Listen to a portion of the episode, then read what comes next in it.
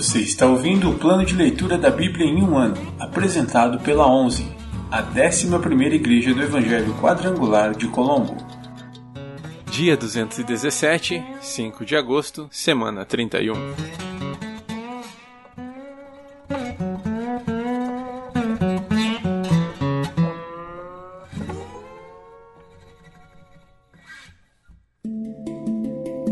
Novo Testamento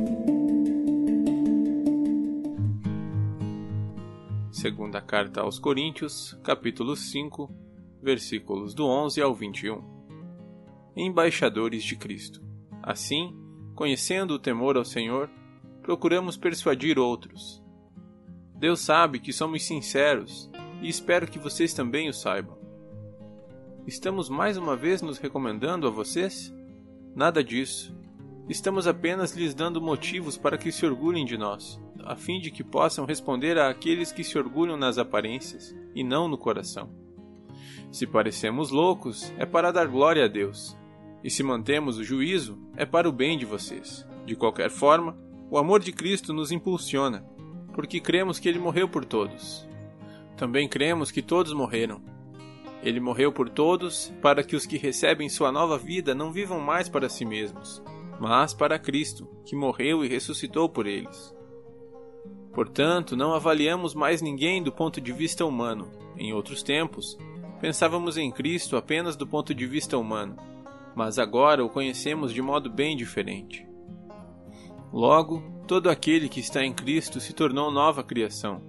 A velha vida acabou e uma nova vida teve início. E tudo isso vem de Deus, aquele que nos trouxe de volta para si por meio de Cristo e nos encarregou de reconciliar outros com Ele. Pois em Cristo, Deus estava reconciliando consigo o mundo, não levando mais em conta os pecados das pessoas.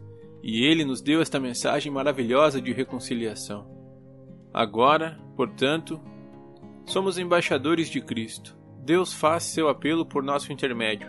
Falamos em nome de Cristo quando dizemos: Reconciliem-se com Deus pois Deus fez de Cristo, aquele que nunca pecou, a oferta por nosso pecado, para que por meio dele fôssemos declarados justos diante de Deus.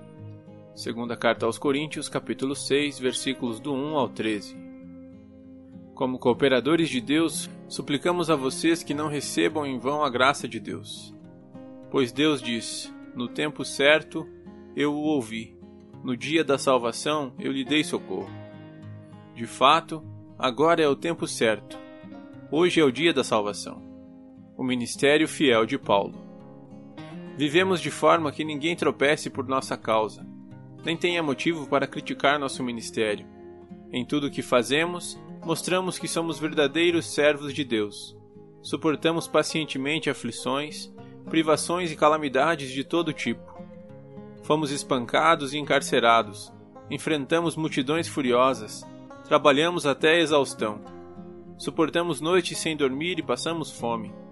Mostramos quem somos por nossa natureza, nosso entendimento, nossa paciência e nossa bondade, pelo Espírito Santo que vive em nós e por nosso amor sincero.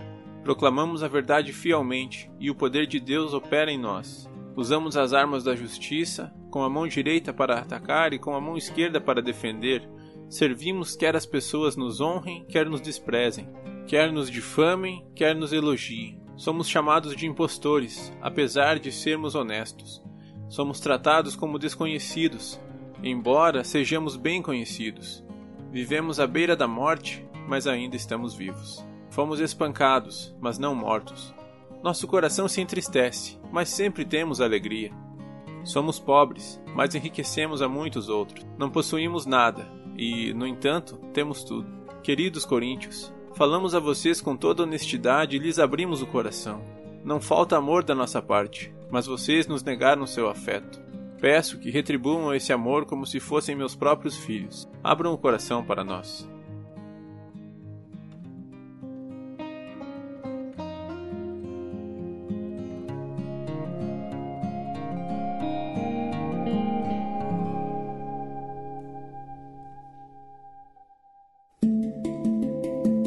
Antigo Testamento Livros históricos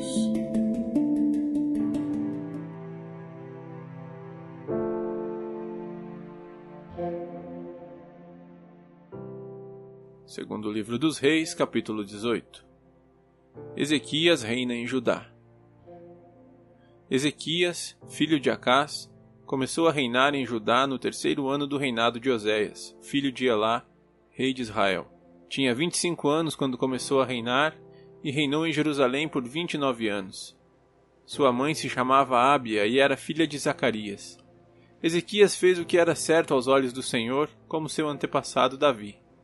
Removeu os santuários idólatras, quebrou as colunas sagradas e derrubou os postes de Azerá. Despedaçou a serpente de bronze que Moisés havia feito, pois os israelitas queimavam incenso para ela. A serpente de bronze se chamava Neustã. Ezequias confiava no Senhor, o Deus de Israel. Não houve ninguém como ele entre todos os reis de Judá, nem antes nem depois. Ezequias se apegou ao Senhor, não se afastou dele e teve o cuidado de obedecer a todos os mandamentos que o Senhor tinha ordenado por meio de Moisés. Assim, o Senhor estava com Ezequias, e ele era bem-sucedido em tudo o que fazia. Rebelou-se contra o rei da Assíria e não lhe pagou tributo. Derrotou os filisteus até Gaza e seu território, desde o menor posto de vigilância até a maior cidade fortificada. No quarto ano do reinado de Ezequias, o sétimo ano do reinado de Oséias, filho de Elá, rei de Israel, Salmaneser, rei da Assíria, atacou a cidade de Samaria e a cercou. Três anos depois, no sexto ano do reinado de Ezequias e no nono ano do reinado de Oséias, rei de Israel, Samaria foi conquistada. O rei assírio deportou os israelitas para a Síria e os colocou em assentamentos em Hala, ao longo das margens do rio Abor, em Gozã e nas cidades da Média. Isso aconteceu porque eles não ouviram nem obedeceram ao Senhor, seu Deus. Em vez disso, violaram sua aliança, todas as leis às quais Moisés, servo do Senhor, havia ordenado que obedecessem a Assíria invade Judá. No 14 ano do reinado de Ezequias, Senaqueribe, rei da Assíria, atacou as cidades fortificadas de Judá e as conquistou. Ezequias, rei de Judá, enviou esta mensagem ao rei da Assíria, em Laques: Cometi um erro. Se você se retirar, eu lhe pagarei qualquer tributo que exigir. O rei da Síria exigiu 10.500 quilos de prata e 1.050 quilos de ouro o rei da Síria exigiu 10.500 quilos de prata e 1.050 quilos de ouro. Para juntar essa quantia, Ezequias usou toda a prata guardada no templo do Senhor e nos tesouros do palácio.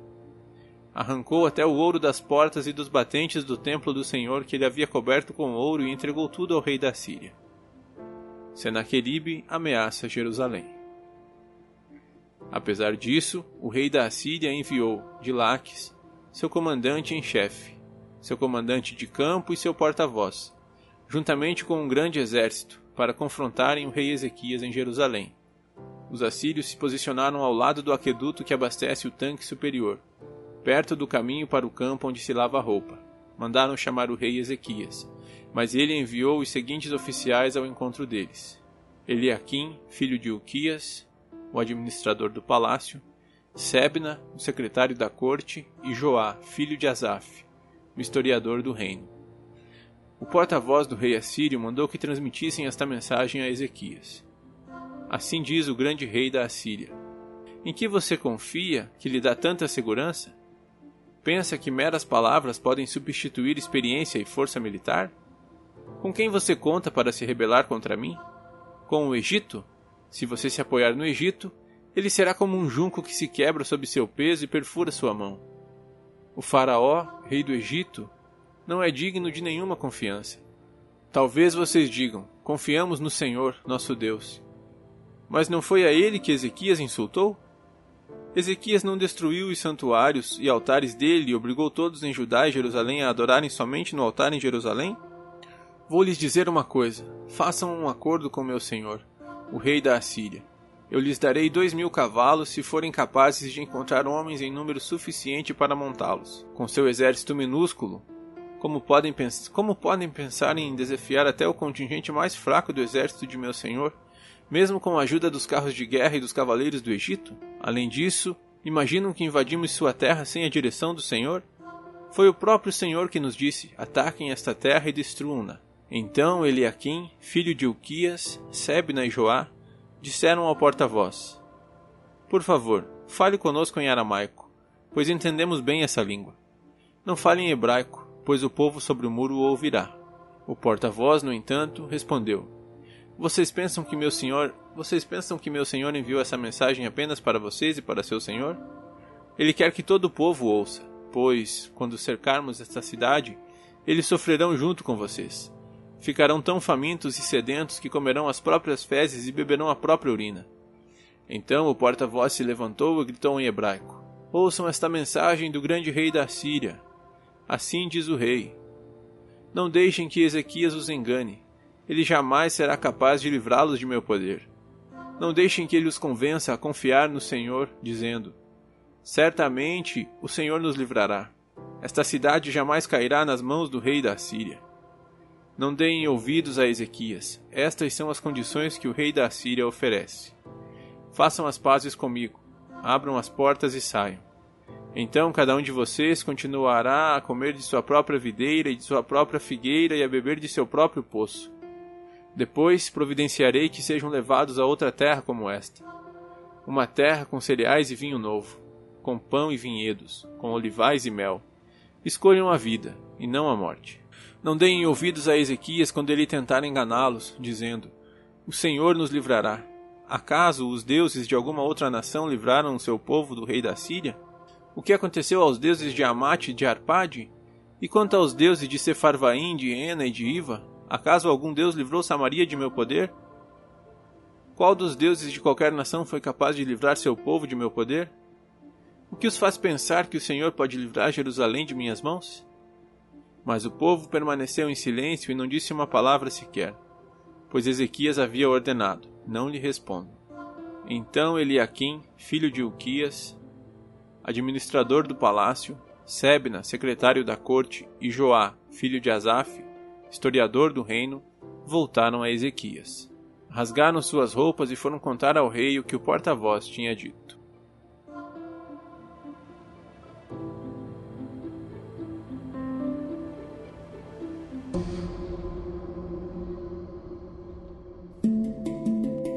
Profetas menores.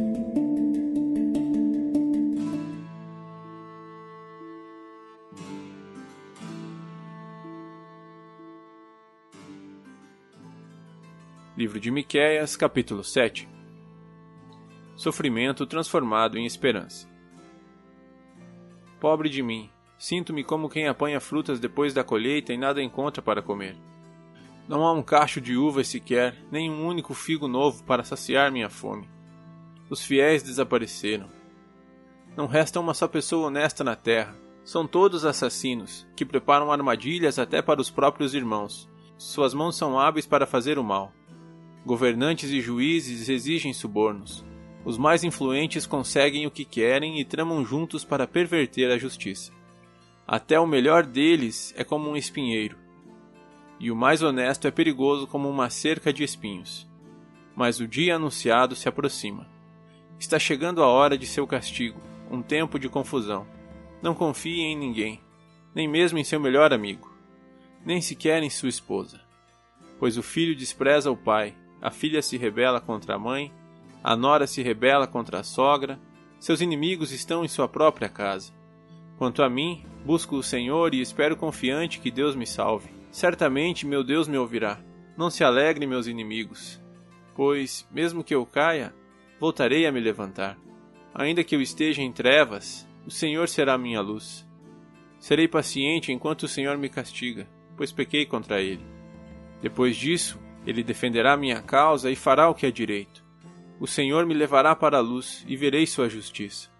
Então meus inimigos verão que o Senhor está do meu lado e se envergonharão de ter dito: Onde está o Senhor, seu Deus? Com os próprios olhos eu os verei cair. Serão pisados como lama nas ruas. Naquele dia, Israel, seus muros serão reconstruídos e suas fronteiras ampliadas.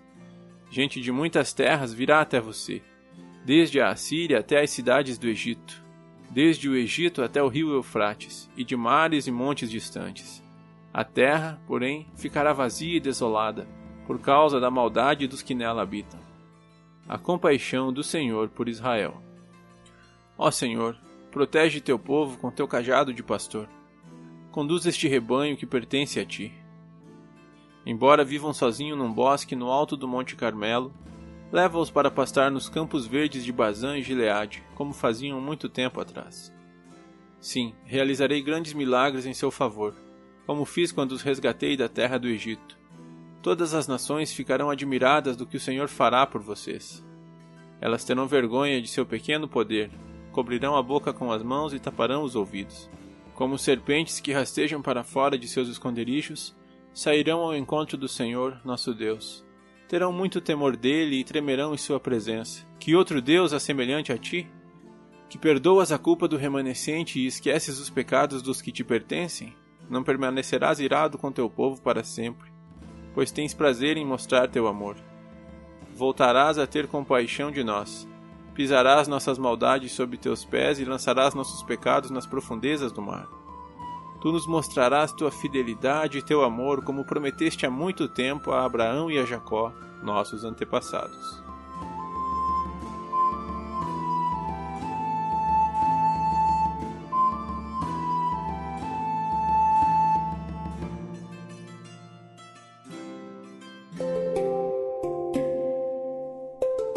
Versículo da semana.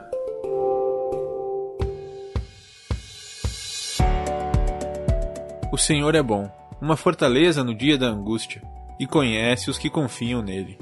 Naum 1, 7. O Senhor é bom, uma fortaleza no dia da angústia, e conhece os que confiam nele. Naum 1, 7. O Senhor é bom, uma fortaleza no dia da angústia, e conhece os que confiam nele. Naum 1, 7.